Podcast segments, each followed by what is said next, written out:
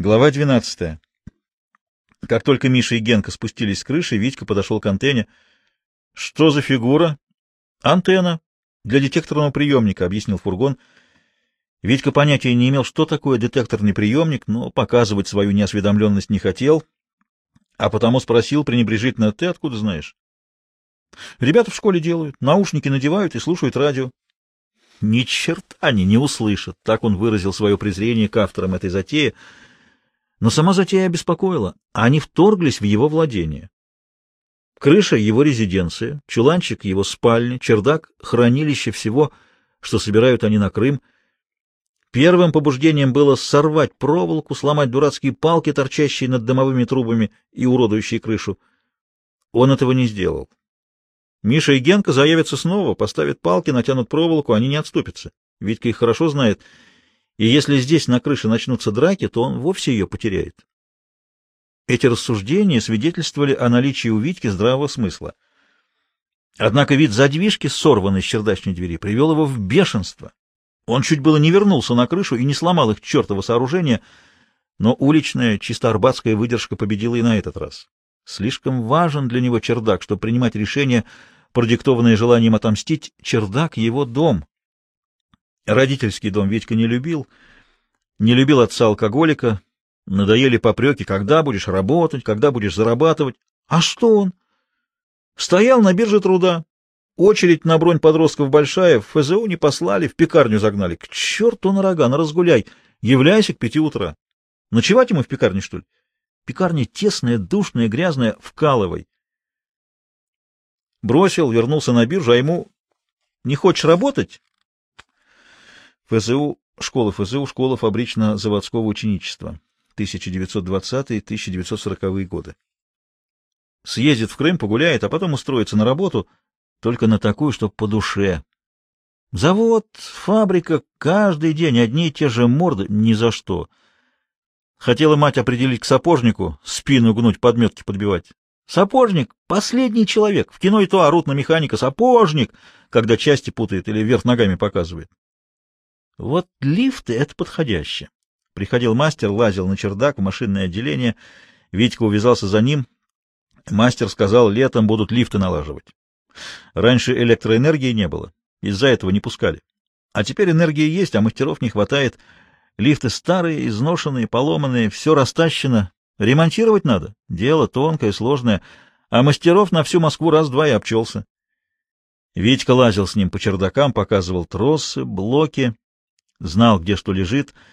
Мастер его одобрил, сказал, возьму в помощники, научу, будешь за лифтами смотреть.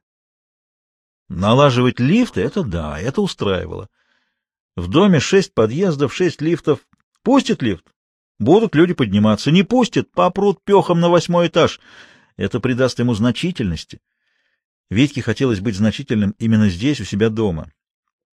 Придут к нему — Товарищ Буров, почините, пожалуйста, лифт. Не работает, не поднимается или не спускается, или застрял какой чудик между этажами. Потеха. Захочет — починит, не захочет — нет, не починит. И не надо тащиться на завод, толкаться в трамвае. Не только сам себе, всему дому хозяин. Ключи от чердака в кармане, на чердаке аппаратная будка. Никто не имеет права войти, всех с крыши погонит, покажет им палки с проводами, антенны ихние и радио. Сиди себе дома, если что надо, сами за тобой прибегут. После Крыма лифты были второй мечтой Витьки. Он прохаживался по Арбату, совершал привычный рейс по улице, интересами которой жил, где знал каждый булыжник мостовой, выбоину на тротуаре, но ничего нового на улице не было, и Витька пошел поесть чего-нибудь. Картина, которую он застал дома, его не удивила. Он привык к подобным спектаклям, особенно по воскресеньям. За столом сидел пьяный отец. Где успел набраться с утра, черт его знает. Витька с неприязнью смотрел на его побуревшее от водки лицо.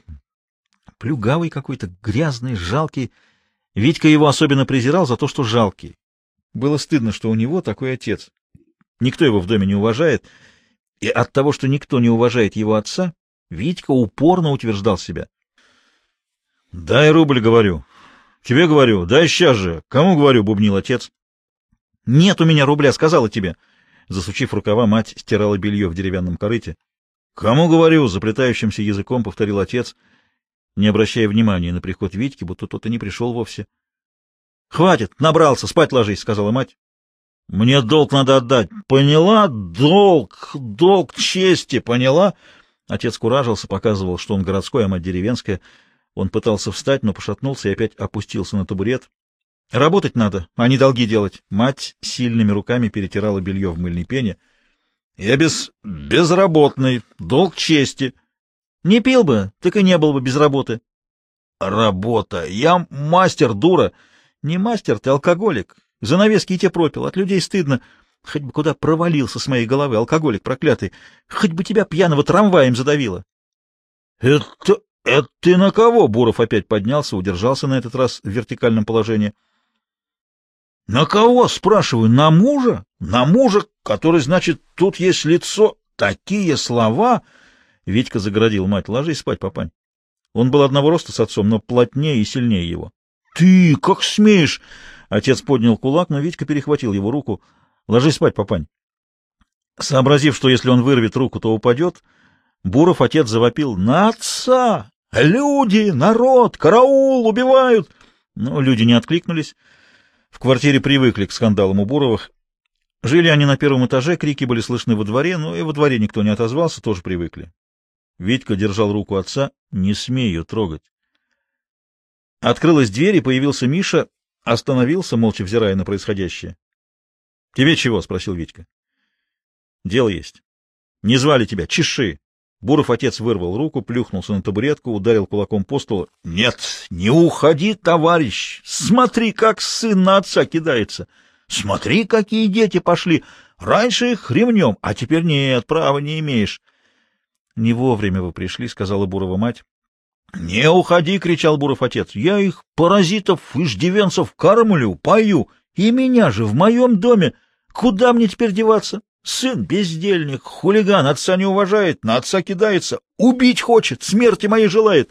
— Чего на парня возводишь? — сказала Бурова мать. — Сам ты паразит, бездельник. Она обернулась к Мише. Меня ударить хотел, а Витя не дал. Разве сын позволит мать бить? — Ты зачем с ним разговариваешь? — нахмурился Витька. — Он кто? — Лезет тоже. Убирайся, уходи, сказали тебе. — Может, и ты со мной выйдешь? — сказал Миша. — Зачем? — Поговорим. — Не о чем. Звали тебя? Иди. — Будь здоров, только не шумите так на весь двор. — Не твое дело, — отрезал Витька.